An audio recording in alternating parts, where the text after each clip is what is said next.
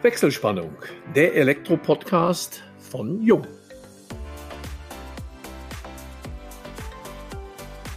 Hallo und herzlich willkommen zu unserem heutigen Jung-Podcast unter der Überschrift Wie wir 2050 die Tür öffnen werden. Der schwedische Konzern Assa Abloy ist als weltweiter Anbieter von Schließsystemen bekannt. Mit der Marke Wingcard wurden bereits 1978 die ersten kartenbasierten Schließsysteme für Hotels und Kreuzfahrtschiffe angeboten. Die Geschichte des Unternehmens reicht lange zurück. Aktuell widmet es sich unter anderem der Digitalisierung von Hotels. Aber es gibt noch weitaus mehr zu berichten. Im Gespräch mit dem Geschäftsführer der Assa Abloy Global Solutions GmbH in Wiesbaden, Markus Nettelbeck, spannen wir den Bogen aus der Vergangenheit bis ins Jahr 2050. Wir, das sind Georg Pape, Leiter Kundenkommunikation und im Vertrieb Inland bei Jung und ich, Elmo Schwandke, über 30 Jahre in der Welt der Elektrotechnik als Journalist unterwegs. Ja, herzlich willkommen, Markus, in unserem heutigen Podcast. Beste Grüße ins Sauerland aus den Allgäuer Hochalpen, Georg. Auch du herzlich willkommen. Ja, wir freuen uns auf einen spannenden Podcast. Wir haben die Überschrift nicht ohne Grund gewählt, das Jahr 2050 hängt eng mit einem der Hobbys von Markus zusammen, aber darauf werden wir später noch kommen. Ja, Elmo, vielen Dank für die einleitenden Worte. Auch von meiner Seite nochmal herzlich willkommen an unsere Zuhörerinnen und Zuhörer und natürlich an dich, Markus, dass du dir die Zeit genommen hast, uns heute ein wenig über dich, deinen Arbeitgeber und aber auch deine wahnsinnig interessanten Hobbys zu erzählen. Ja, zugeschaltet, Markus, bist du heute aus der Grönemeyer Stadt Bochum also unweit von Schalksmühle. Elmo dann wieder im Süden, Oberallgäu, wie wir eben schon gehört haben, haben wir also so einen kleinen Schwerpunkt in Nordrhein-Westfalen. Markus, gib uns doch zu Beginn mal einen kleinen Überblick über deinen Werdegang. Ich habe natürlich wie immer im Internet recherchiert und sehe, dass dir das Thema Gastronomie und Hotellerie quasi in die Wiege gelegt worden ist. Was hat es damit auf sich und was kannst du uns noch über dich erzählen? Ja, hallo Georg, hallo Elmo, vielen, vielen Dank für die Einladung. Es freut mich sehr, dass ich heute dabei sein darf und mal was über mich erzählen darf. Ja, Gastronomie in die Wege gelegt, das ist tatsächlich so. Ich bin in einem gastronomischen Betrieb 1970 zur Welt gekommen und seitdem bin ich praktisch immer noch da. Mit kleinen Abstechern. Mein Vater hat ein traditionelles Restaurant in Bochum, im Bochumer Süden. Und das ist auch schon seit ja, 150 Jahren da, also wenn nicht schon ein bisschen länger. So lange macht das mein Vater natürlich nicht. Und ich bin da praktisch mit groß geworden. Damals war das noch, sag ich mal, ein sehr, sehr gut frequentiertes Tagesgeschäft auch. Da gab es bei uns gegenüber von der Ruhr die Henrichshütte mit Stahl und alles Mögliche. Und da war richtig, richtig viel los. Mittlerweile ist es ein bisschen ruhiger geworden. Mein Vater ist ein bisschen älter geworden und ist mittlerweile der dienstälteste Wirt in Bochum. Und Bochum ist ja nicht ganz klein. Für die Zuhörerinnen und Zuhörer, die das Ruhrgebiet nicht so gut kennen, ältester Wirt in Bochum. Darf man fragen, wie alt dein Vater ist? 78 und der macht das noch ziemlich alleine, also nicht alleine, er hat natürlich seine Hilfe dabei, aber der macht das in eigener Regie und gut ab von dem alten Herrn. Ja, bei mir ging das in den 1990er Jahren mit der Hotellerie los, da bin ich dann rausgegangen. Ich dachte, naja, Bochum ist ganz schön, weil auch mal ganz gut mal was anderes zu sehen. Ich bin dann zum schönen Tegernsee gezogen, habe dann meine Ausbildung dort unten gemacht. Das war in jeglicher Hinsicht eine Bereicherung. Auf der einen Seite natürlich einen anderen Betrieb mal sehen, dann natürlich die Hotellerie kennenlernen. Bei uns war das natürlich ausschließlich Gastronomie. Und der Freizeitwert ist, sage ich mal, doch vergleichbar mit Bochum. ja, also ist natürlich ein ganz anderer Stellenwert. Im Sommer kann man schön auf die Berge, im Winter, wenn man gerne Ski fährt, fährt man Ski das gleich um die Ecke und München ist auch nicht weit. Also es war schon toll. Meine Frau habe ich da übrigens auch kennengelernt und es hat sich, glaube ich, gelohnt. Und ja, dann anschließend, das ist ganz üblich in der Hotellerie, dann tingelt man so ein ganz klein bisschen durch die Betriebe. Ich habe dann einen Ausflug gemacht in Schwarzwald, habe da mal geschaut, wie das in der Küche aussieht. Da habe ich dann für mich rausgefunden, dass ich dann lieber doch im Restaurant sitze und was esse und die Küche lieber, wenn dann privat bewirtschafte. Also das war jetzt nicht so meins. Bin dann weitergezogen in die Pfalz nach Deidesheim, habe da angefangen an der Rezeption zu arbeiten und da habe ich dann ein bisschen für mich entdeckt, dass ja Vertrieb ist eine ganz spannende Geschichte. und habe dann in diese Richtung dann ein bisschen weitergemacht. Bin dann noch in ein anderes Hotel gegangen, habe dann Betriebswirtschaft studiert in Dortmund, also auf halbem Weg zwischen Schalksmühle und Bochum genau. sozusagen und habe danach die Seiten gewechselt. Das heißt, ich bin zu einem Softwareanbieter gegangen aus Dortmund, der Hotelsoftware angeboten hat und auch immer noch anbietet. Mehr in die technische Ecke. Ich habe Vorbereitungen für Installationen gemacht, habe die PCs damals noch aufgesetzt, dann zusammengestöpselt, dann die Software installiert, dann zum Kunden gefahren, mit dem Kunden die Software aufgesetzt, den Kunden trainiert, Interfaces, also Schnittstellen eingerichtet, zum Beispiel zu Schließsystemen, dann wieder ins Büro gefahren und von dort auch den Support gemacht. Das war eine sehr, sehr lehrreiche Zeit. Also da habe ich wirklich sehr viel von mitgenommen und sehr viel Verständnis davon entwickelt. Ganz spannend nach der betriebswirtschaftlichen Lehre und der Ausbildung in der Hotellerie zu sehen, wie eine Software die Arbeitsabläufe praktisch abdeckt, die man vorher manuell gemacht hat. Also es war sehr spannend zu sehen. Aber auch da kam dann irgendwann der Punkt, wo ich dachte, sehr technisch, hat aber im Vertrieb nichts zu tun. Daraufhin habe ich zu einem anderen Anbieter gewechselt, der derzeit Weltmarktführer war und aber auch in einen anderen Bereich, bin da ins Projektmanagement gegangen und über das Projektmanagement dann endlich 2003 in Vertrieb gekommen, war für den Westen zuständig und habe dann langsam aber sicher das Vertriebsgebiet dort aufgebaut, habe den Norden Deutschlands mitgenommen, bis ich dann irgendwann diese komplette Westhälfte hatte. Das war sehr spannend, da habe ich auch dann viel vom Vertrieb gelernt. Hilfreich war natürlich immer der Background, wenn man auf der einen Seite eine Branchenlösung verkauft und auf der anderen Seite das Branchenwissen von der anderen Seite hat. Also das hat mir immer sehr, sehr geholfen. Ja, und 2007 bin ich dann gewechselt zu Assa Abloy Hospitality, so hieß das damals, nach Wiesbaden, Anbieter von den Wincard Schließsystemen und den L-Safe Safes und habe seitdem die Geschäftsführung für die deutsche, wir nennen das Business Unit inne spannendes Thema und durfte damit verfolgen, wie sich dann auch die Technologie weiterentwickelt hat.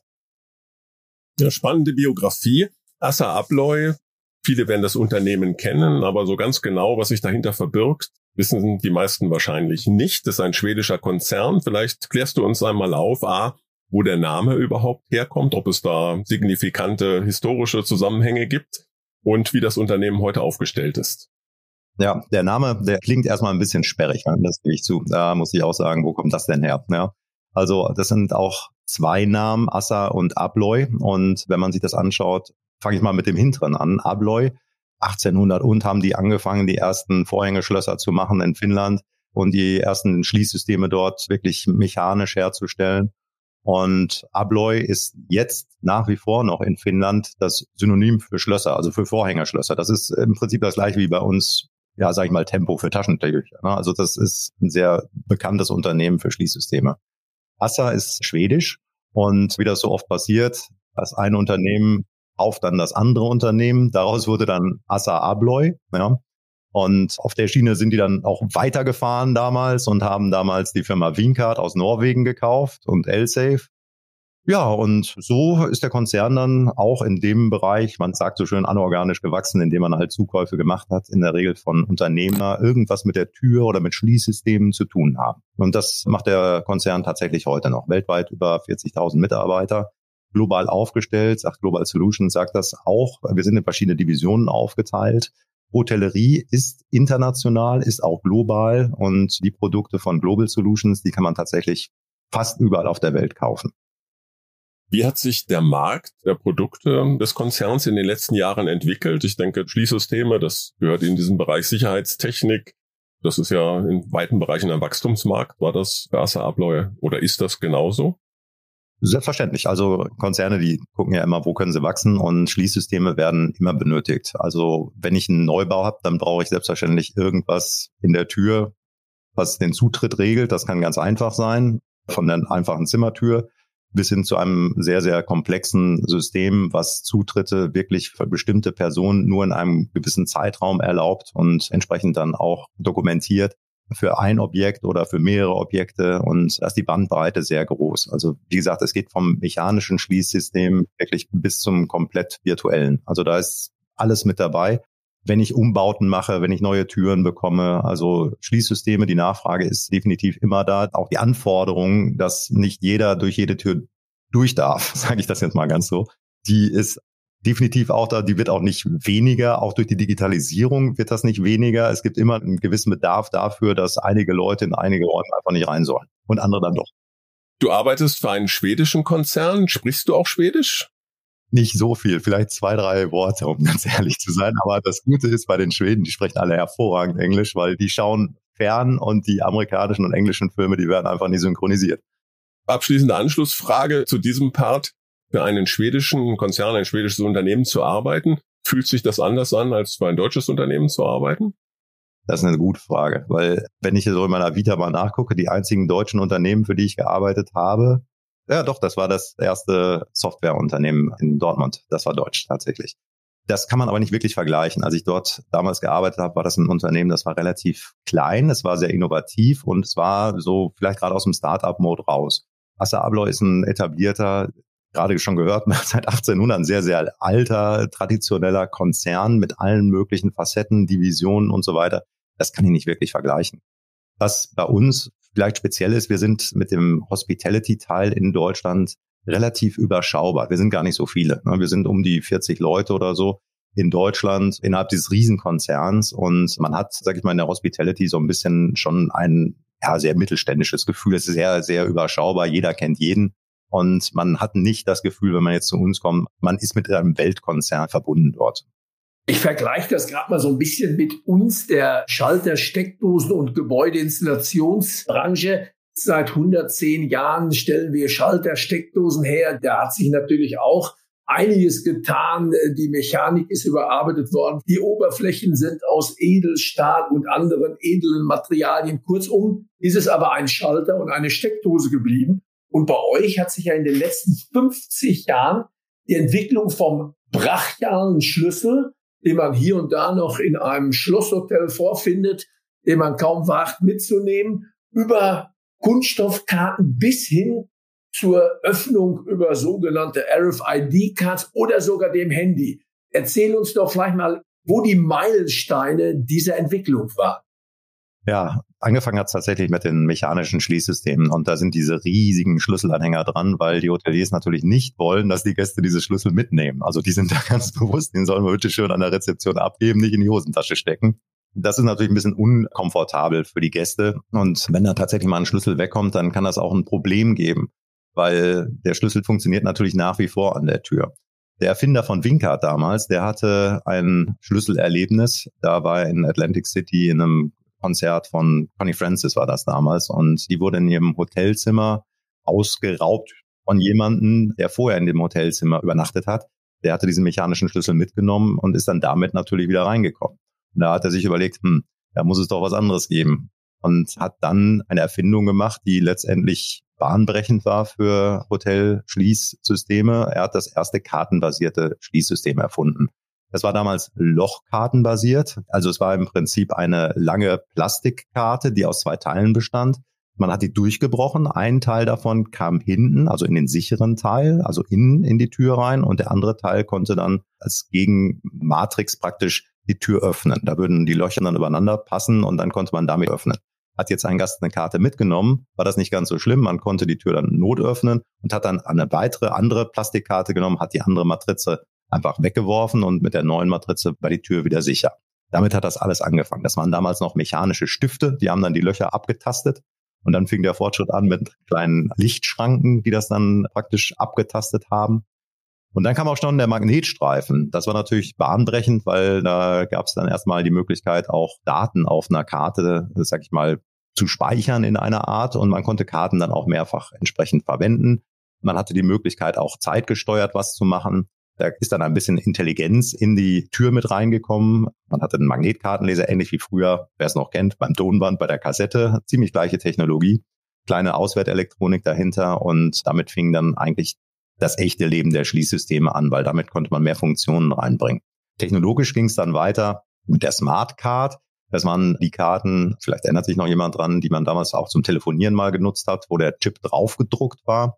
Das war dann wieder revolutionär, weil man richtig Speicher auf der Karte hatte. Man konnte also noch viel mehr machen. Man konnte die Berechtigungen noch weiter verteilen. Hat aber den Nachteil, dass diese Speicherkarten, diese Chips auf der Karte natürlich ja, wir sagen, kontaktbehaftet sind. Ne? Und eine Hotelschlosskarte, die ist natürlich immer im Einsatz, immer in Bewegung. Und das war jetzt nichts für, sag ich mal, für die Ewigkeit. Dann hat uns aber die Technologie da geholfen. Dann kam das, was du, Georg, vorhin schon erwähnt hast. Dann kamen die RFID-Karten auf den Markt. Letztendlich kann man sagen, dass der Chip eigentlich von außen einfach nur in die Karte reingewandert und wurde berührungslos. War aber genau das Richtige für uns, weil das hatte natürlich den Vorteil, dass man diesen ganzen Verschleiß gar nicht mehr hatte an der Tür und man hatte trotzdem noch die Funktionalität mit der Option, noch mehr Speicher in diese Chips reinzubringen. Und zusätzlich gab es einen Komfortgewinn für den Gast, weil ich musste nicht mehr gucken, wie rum stecke ich jetzt die Karte rein, sondern das war einfach egal. Ich habe sie einfach davor gehalten und dann ging es auf.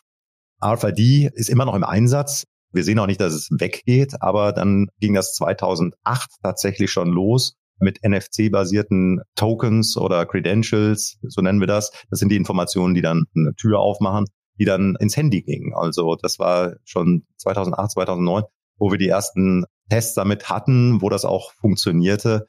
Das Problem, was da war, es gab nicht so viele NFC-fähige Handys damals. Und das war letztendlich auch der Fakt, wo wir gesagt haben, okay, das macht jetzt massenmäßig keinen Sinn. Wir machen mit den Karten erstmal weiter. Und dann ging das Ende 2013, das hat dann einige Jahre gedauert, ging es dann so weit, dass man gesagt hat, okay, wenn wir NFC nehmen, dann wird das erstmal nichts. Wir haben auch auf Apple gewartet ganz lange, dass die das mal endlich für die Schlösser freigeben, also für Schließsysteme. Payment gab es da schon, aber Schlösser noch nicht, also Schließsysteme. Und dann haben wir gesagt, okay, wir holen das raus aus dem NFC-Bereich und wir machen eine kleine App dafür. Und da ist eine Tochterfirma von Assa Abloy HID, die ist da sehr, sehr aktiv in diesem Markt, auch was hohe Sicherheitsstandards angeht. Und wir haben gesagt, okay, das ist definitiv gut, das können wir nehmen, diese Technologie, haben die bei uns mit eingebaut und haben dann die mobile Öffnung auf Bluetooth umgestellt. Und das war dann bahnbrechend mit einer Hotelkette damals, Starboot war das, die das weltweit ausgerollt haben. Und damit war dann praktisch der Damm gebrochen, hat gesagt, okay, das geht, das funktioniert, das funktioniert mit fast jedem Handy zu der Zeit. Mit jedem neuen Handy, was rauskam, war es sowieso schon mit dabei. Und dann ging das richtig los. Der letzte Schrei, sage ich mal, in der Technologie ist, dass Apple dann gesagt hat, okay, ihr dürft dann jetzt mal. Und seit diesem Jahr haben wir mit Hyatt die NFC-Schlüssel tatsächlich wieder in die Wallet des iPhones geschickt. Also back to roots, kann man sagen. Aber das ist so der Werdegang in den Schließsystemen. Das heißt also jetzt, wenn jemand, soll es ja noch geben, Handyverweigerer ohne Handy in so ein Hotel käme, was schon dieses Nahfeldsystem beziehungsweise Bluetooth nutzt, kriegt er dann ein Handy ausgehändigt oder gibt es dann da auch kleine Sender, die das imitieren? Der kriegt eine Karte.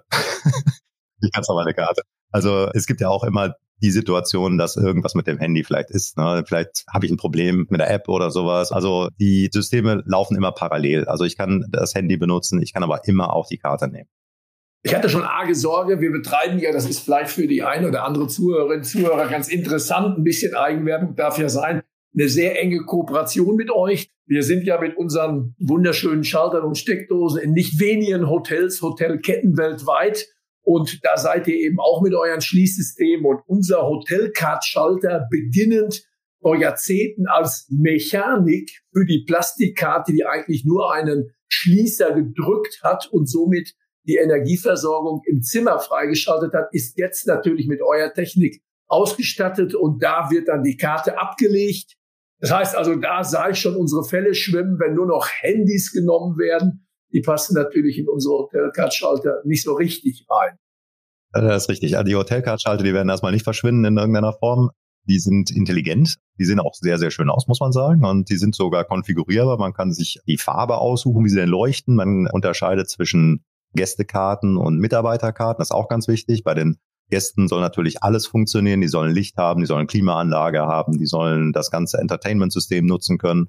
Mitarbeiter, da reicht es, wenn das Licht angeht. Also gerade auch in der Zeit jetzt, wo es darum geht, dass man Energie spart, ne, werden, sage ich mal, solche Komponenten auch immer wichtiger in den Hotelzimmern, dass man den Hoteliers hilft, ein bisschen auf die Kosten zu achten.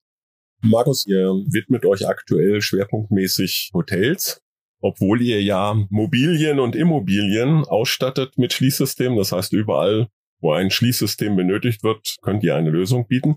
Die Hotelbranche ist im Zuge von Corona arg unter Druck geraten und viele Unternehmen haben auch ihre Konzepte geändert, wenn es um Dienstreisen oder Konferenzen vor Ort in Hotels geht. Das heißt, die Branche ist auch unter Druck. Warum widmet ihr euch gerade jetzt dann schwerpunktmäßig der Hotellerie?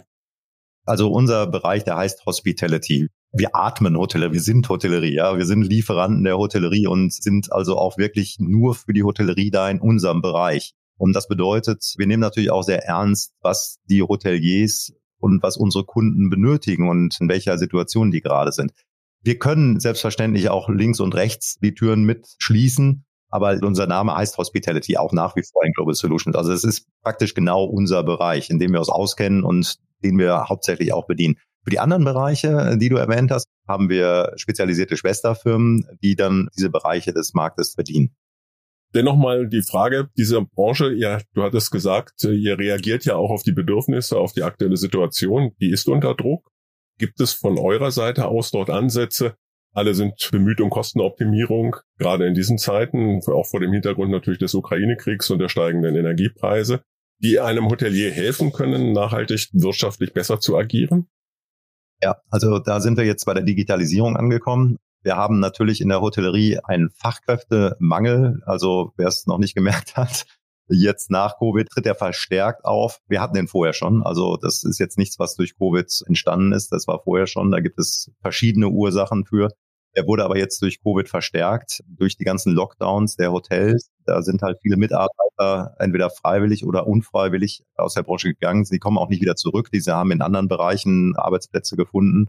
Und jetzt müssen natürlich die Hoteliers sehen, wie sie ihren Betrieb aufrechterhalten können mit entweder weniger Personal oder mit Personal, was vielleicht nicht gut geschult ist. Und da tritt die Digitalisierung wieder mit auf den Plan. Und an der Stelle können wir Teil einer Lösung sein, die dem Hotelier erlaubt, seinen Betrieb so zu führen, dass das verbleibende Personal sich mehr um die Gäste kümmern kann, als um zum Beispiel administrative Tätigkeiten beim Check-in. Da sind wir bei dem sogenannten Mobile Access angelangt. Das bedeutet, der Gast bildet seine gesamte Gastreise auf dem Mobiltelefon ab. Er kann die gesamte Reservierung dort machen. Er bekommt seinen Zimmerschlüssel auf sein Mobiltelefon, geht dann mit dem Mobiltelefon in das Gebäude rein und könnte, wenn es jetzt den Meldeschein nicht geben würde, könnte direkt praktisch auf sein Zimmer gehen und damit dann auch seinen gesamten Aufenthalt mit dem Mobiltelefon verbringen. Das heißt also, nur wegen der deutschen Bürokratie, sprich Meldeschein, haben wir hier keine durchgehende Digitalisierung. Oft kommt man ja spät an, Draußen gibt's die Schlüsselkästen oder unterm Holzstapel und was es da alles gibt. Das wäre natürlich hier ideal, bekomme meine Schlüssel für die Haustür, für das Zimmer, für das Frühstücksbuffet, für alles Mögliche aufs Handy. Wäre doch ein einfaches, das auch abzubilden in der Datenbank, aber man braucht halt eben diesen uralten Meldezettel.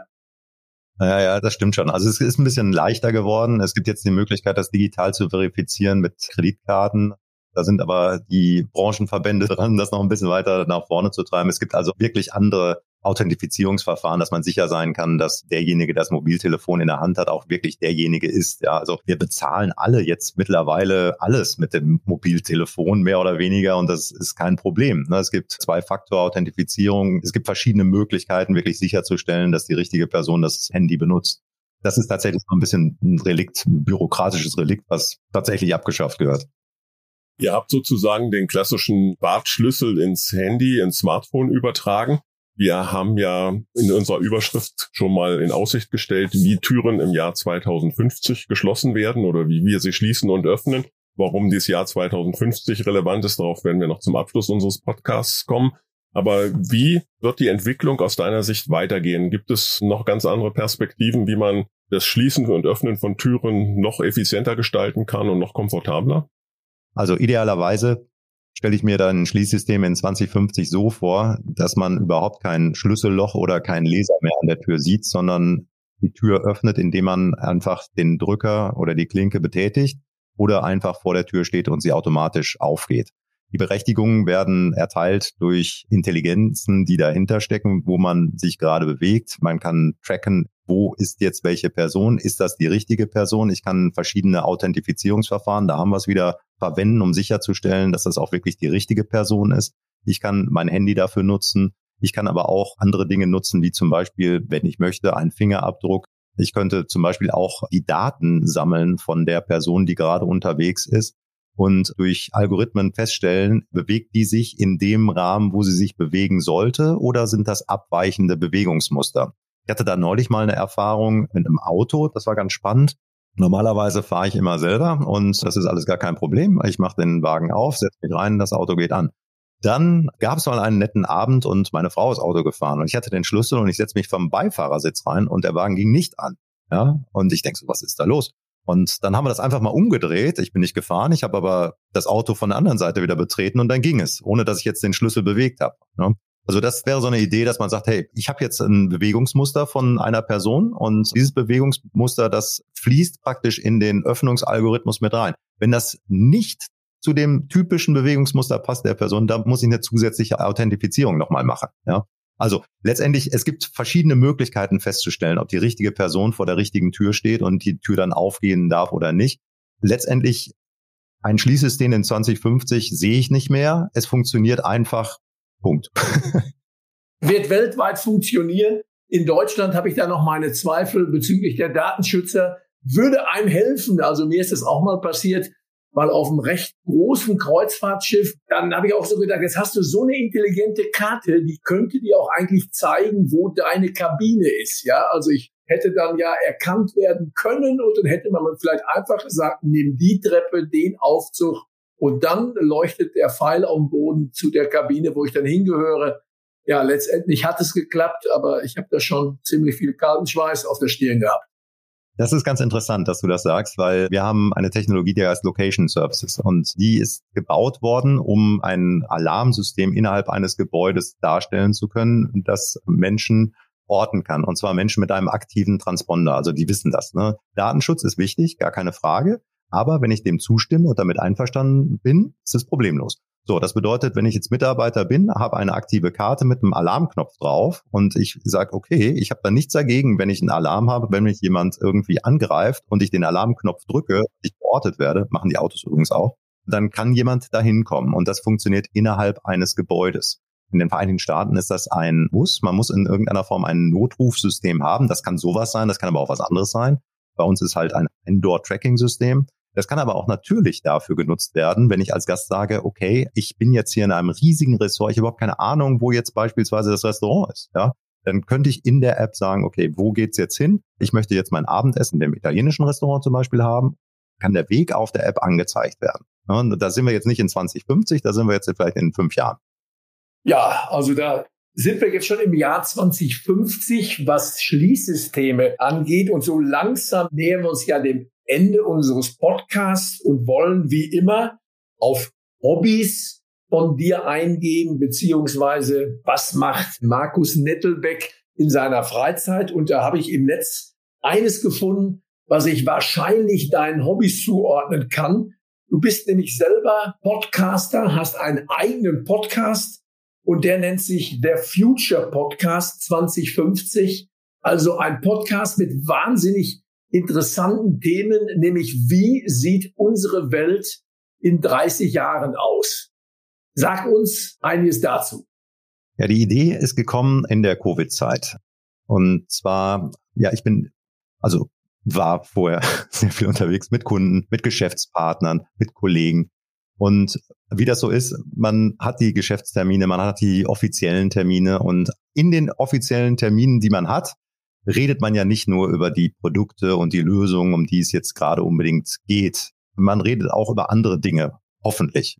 Und auch wenn man dann abends mal beim Abendessen saß, dann hat man über Dinge geredet. Gerade auch spannend, wenn man mit Geschäftspartnern zu tun hatte, aus deren Welt, aus unserer Welt. Und dann hat man gesagt, okay, wie geht denn das jetzt weiter? Ja, und dann hat man so ein bisschen, ja, tatsächlich einfach mal rumgesponnen, sagt, ja, wir könnten eigentlich dies und das, ohne dass man jetzt da einen Business Case rausentwickelt hat mit R&D und alles Möglichen. Da haben wir gesagt, Mensch, das könnte so gehen, so gehen. Und das war immer sehr inspirierend. Und während Covid habe ich dann irgendwann gemerkt, irgendwie fehlt mir das, dieser ganze Austausch mit anderen Personen, die andere Ideen haben, die haben dann weiter wieder inspirieren und man inspiriert vielleicht hoffentlich auch andere. Und dann habe ich mir gesagt, okay, oder ich habe mir überlegt, was kannst du denn machen? Und dann habe ich gesagt, jetzt überlege ich mir was, wie kann ich einen inspirierenden Gesprächspartner haben, der mir was erzählt, was ihn so ein ganz klein bisschen aus der Reserve lockt aber nicht zu weit. Und 30 Jahre nach vorne ist jetzt eine Zeit, die ist noch irgendwo überschaubar. Ich wollte jetzt nicht sagen, wir gehen jetzt ins Jahr 2155, äh, Raumschiff Enterprise, wo sowieso alles geht, sondern es muss noch irgendwo so ein Bezug da sein zu dem aktuellen Stand der Technik. Aber soweit, dass vielleicht Dinge, die jetzt momentan nicht so richtig möglich scheinen, aber vielleicht dann doch möglich sind. Ja, das war so die initiale Idee. Und dann habe ich gesagt, das ist vielleicht ganz spannend auch für andere mal zu hören, wie das in den verschiedenen Branchen, in den verschiedenen Bereichen aussieht. Und dann habe ich diesen Podcast gegründet, habe verschiedene Gäste dabei und die Gäste reden dann über entweder ihre Profession in 2050 oder über ihre Leidenschaft. Ja, welche Hobbys haben die und wie kennen die sich aus in den Hobbys und was ist deren Idee, wie ihr Hobby in 2050 aussieht? Oder wie wirklich seriöse Themen in 2050 aussehen. Das geht wirklich von einfachen Sachen, wie sieht die Gastronomie aus in 2050 bis hin, wie sieht die Quantentheorie in 2050 aus. Das war ein dickes Brett, das gebe ich zu, hat aber super Spaß gemacht. Ja, das ist der Hintergrund und die Vielfalt davon lebt es eigentlich und wer sich da die einzelnen Folgen mal anhört, wird tatsächlich einen roten Faden entdecken bei den ganz unterschiedlichen Gästen. Ja, ich habe einige der Podcasts mir angehört, kann die auch wärmstens unseren Zuhörerinnen und Zuhörern empfehlen. Also in Erinnerung geblieben ist mir unter anderem der Podcast äh, Zukunft von Mensch und Maschine mit dem Janis McDavid. Vor allem spannend fand ich, wie er voller Optimismus Automatisierungslösungen in allen Bereichen forciert und lobt und seine Begeisterung und Leidenschaft im Grunde auch an die Zuhörerinnen und Zuhörer rüberbringt. Und dann kommt während des Podcasts natürlich auch der Hinweis von dir, glaube ich, was, dass man sagen muss, dass dieser Janice McDavid ohne Arme und Beine auf die Welt gekommen ist. Also hochspannend, auch als Person, wie er das rüberbringt. Diese Lebensfreude, diese Vitalität. Ich glaube, ein Wesensmerkmal deines Podcasts ist es ja auch, Optimismus zu verbreiten für die nächsten 30 Jahre. Das entspricht ja etwa einer Generation. Und auch die Zukunft des Reisens habe ich mir angehört. Fand ich sehr, sehr, sehr spannend. Ja, Markus, ich zum Schlusswort komme doch noch die Frage, gibt es neben dem Podcast noch andere Hobbys? Du siehst zumindest, wir sehen uns gerade im Netz sehr sportlich aus. Gibt es andere Hobbys? Ja, gerade das wahrscheinlich eher weniger. Ich sollte wirklich tatsächlich mehr Sport machen, aber es gibt noch zwei Hobbys, die ich, wenn es die Zeit erlaubt, dann gerne mache natürlich. Also ich bin leidenschaftlicher Fotograf auch und auch mit Fotografen, Freunden haben wir da auch eine Plattform, wo wir dann gerne auch Fotos dann auch ausstellen. Die Fotofarm.net wäre das. Und ein anderes Hobby ist Musik, ganz klar. Also mit 14, 15 habe ich mal irgendwann einen DJ-Wettbewerb in der Tanzschule gewonnen und das hat mich nicht mehr losgelassen. Also ich mache das immer noch. Ja, Markus, nochmal vielen, vielen Dank, dass du heute unser Gast warst. Natürlich bedanke ich mich auch bei unseren Zuhörerinnen und Zuhörern ganz herzlich. Wir hoffen, dass es euch wieder Spaß gemacht hat. Und wenn das so ist, freuen wir uns wie immer über eine Weiterempfehlung. Solltet ihr Fragen haben oder vielleicht sogar selber mal gerne als Gast bei Elmo und meiner Wenigkeit im Podcast sein wollen, dann schickt uns eine Nachricht an kundecenter.jung.de. Wir freuen uns auf euch beim nächsten Wechselspannungstalk, dem Jung Elektro Podcast.